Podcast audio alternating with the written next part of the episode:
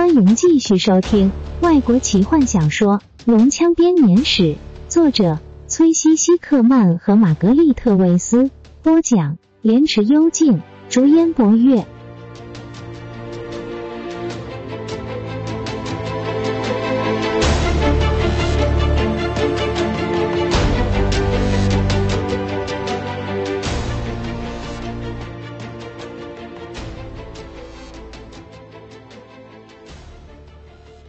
很好，他说你和弗林特·泰索和夫一起。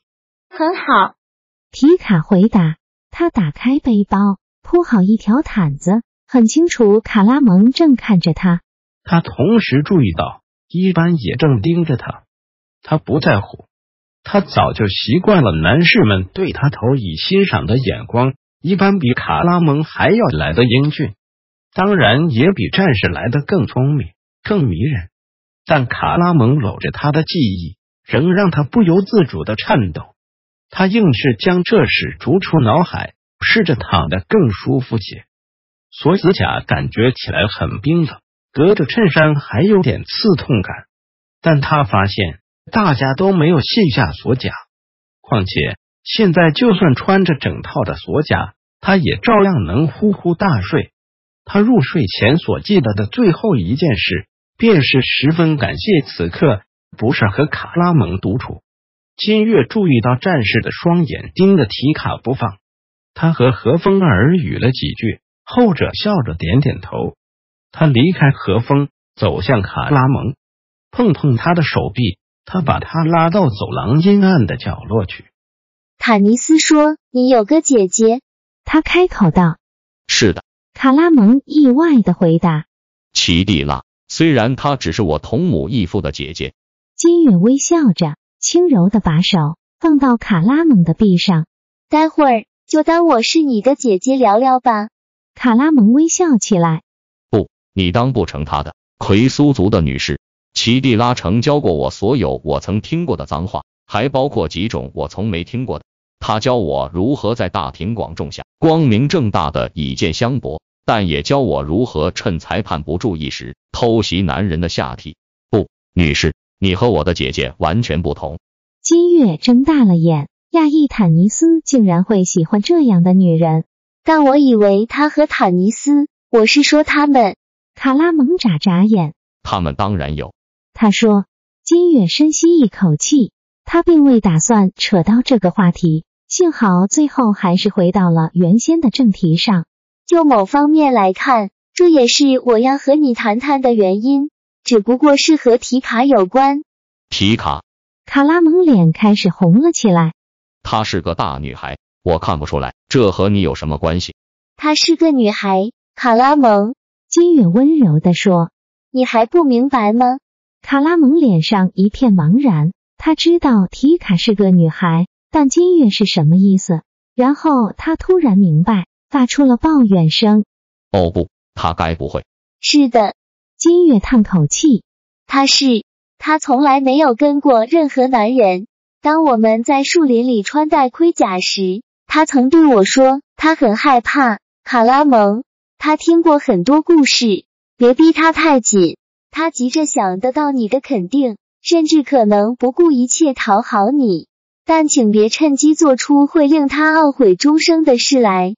如果你真的喜欢他，时间会慢慢的证明，并且让那一刻更加甜美。我猜你自己也有过类似的经验吧？嗯。卡拉蒙看着金月说：“是的。”他柔声说，眼光投向何风。我们等了很久，有时真的很难熬。但我族的律法是很严苛的，不过那也不重要了。他低声说，与其说是告诉卡拉蒙。不如说是自言自语，因为我们是仅存的最后两人了。但就某种方面来说，这也凸显出这一点的重要性。一旦我们彼此许下诺言，我们便会如夫妻般共枕而眠。但在那之前，我们绝不会这样做。我明白，谢谢你特地提醒我这件事。卡拉蒙说，他笨拙的拍拍金月的肩膀，回到自己的岗位上。夜慢慢的过去，他们的跟踪者并没有现身。换上哨时，坦尼斯和吉尔塞纳斯大略讨论了一下伊班所说的话，但只得到了一些不甚让人满意的结论。是的，那男人说的都是实话。他当时的确不在，他跑去说服都伊德教徒加入他们的行列。他一听见杀声，便立刻赶回来。便是那时，他头上来了一记。他以低沉哀伤的嗓音对坦尼斯诉说这些故事。晨光射进门口，一行人也睡眼惺忪的醒来，匆忙用过早餐后，他们收拾物品，走进斯拉莫瑞幽暗的甬道中。来到了岔路口后，他们检查了两个方向，左方和右方。何风蹲下身来检查这些足迹，然后一脸迷惑的站起身来。这是人类的脚印，他说，但却又不完全是。这里还有很多动物的脚印，大概是老鼠。爱人说的对，我没有看到任何龙人或是地精的脚印。奇怪的是，动物的足迹直到这个岔路口为止，他们并未走向右手边的通道，其余的奇怪足迹则反而不向左走。那么我们该走哪个方向呢？坦尼斯问。我说，我们哪边都别走。一般说，入口还开着，我们回头还来得及。形势容不得我们回头。坦尼斯冷冷地说。我或许可以放你独自离去，只是，只是你们不相信我。一般替坦尼斯把话说完。我不怪你，半精灵坦尼斯。好吧，我既然说过我会帮忙，我就会帮到底。哪条路？左边还是右边？邪恶从右边来。雷斯林嘶哑的说。吉尔塞纳斯。坦尼斯问道。你知道我们在哪里吗？不知道。坦塞勒斯。精灵回答。传说中，帕克塔卡斯有许多通往斯拉莫瑞的路，但每一条都是密道。只有精灵牧师可以下来这里向死者致敬，所以每条路都一样好，或者是一样糟。泰索和夫低声对提卡说：“提卡吓了一跳后，又悄悄的靠近了卡拉蒙一点。我们走左边。”坦尼斯说：“因为雷斯林觉得不要走右边。”大伙借着雷斯林马吉斯法杖的光芒，在黑暗潮湿的洞穴中又走了几百尺，最后来到了一面古老的石墙前。墙中间有个大洞，只见墙内一片黑暗。雷斯林的法杖。只能照出墙内大厅的大致轮廓。战士们先行进入，保护着高举法杖的法师。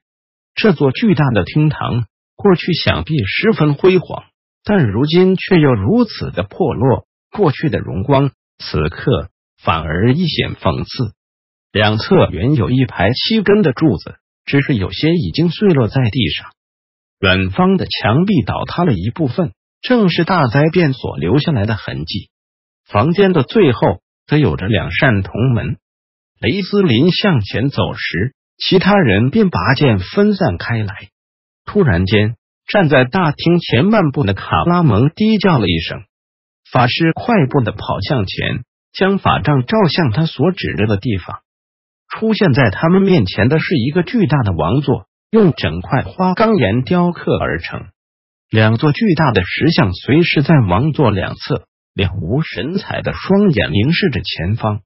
王座并不空旷，上面坐着一个似乎是名男性的枯骨，但没人看得出枯骨所属的种族。死亡看来是公平的。枯骨披着袍子，虽然破败的不成样子，但仍可看出原有的尊贵。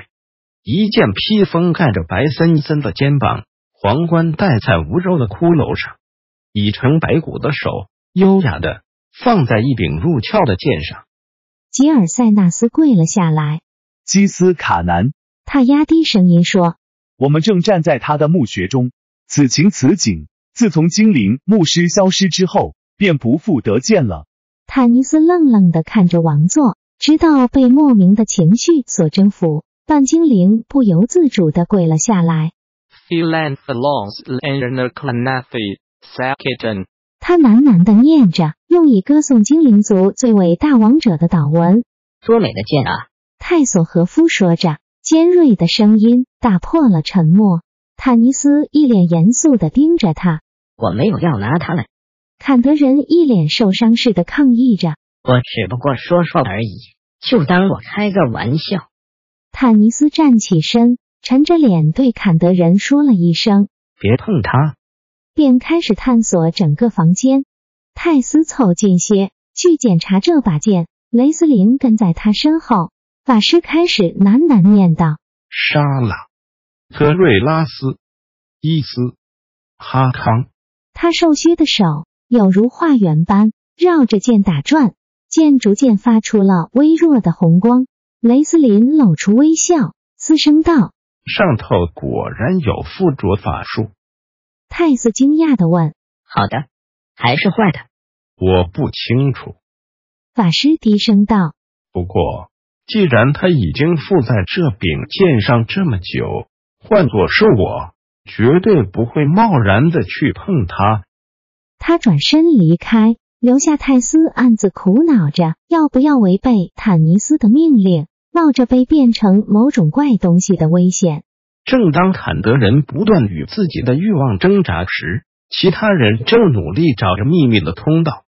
弗林特告诉他们矮人所造密道的特征，希望能帮上忙。吉尔塞纳斯走向基斯卡南王座的另一侧，两扇铜门矗立的地方，其中一扇门上有着帕克塔卡斯的解图，同时微微的开启。他和雷斯林趁机借着微弱的光线。研究着这张地图，卡拉蒙最后又瞥了早已死去的国王枯骨一眼，加入搜寻密道的阵容。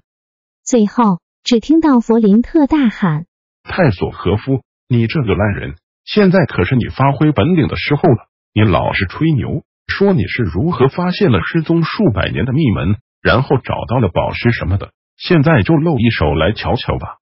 你说的没错，就是类似这样的地点。泰斯说着，很快的便将原先对宝剑的兴趣抛诸脑后，连忙跑去帮忙。突然间，他停下脚步。怎么回事？他凝神听着四周。什么？怎么回事？弗林特心不在焉的在墙上摸索着。我好像听到有骚爬的声音。坎德人露出疑惑的表情。就从这些门的方向传过来的。坦尼斯抬起头。从很早以前，他就学到了教训，不要小看泰佐和夫的听力。他走向门边，吉尔塞纳斯和雷斯林正专心的研究着大门上的地图。突然间，雷斯林往后退了一步，恶臭的气味从门缝涌入。现在每个人都可以听见挤压和骚爬的声音。关上门！雷斯林连忙说着。卡拉蒙。坦尼斯大喊：“史东！”两人飞快的和一般向着铜门跑来，每个人都用力的推着铜门。突然间，所有人都被震开，巨大的铜门撞上墙壁后，发出了空洞的巨响。一只怪物从门缝挤进大厅之中。本集就为您播讲到这了，祝您愉快，期待您继续收听下一集。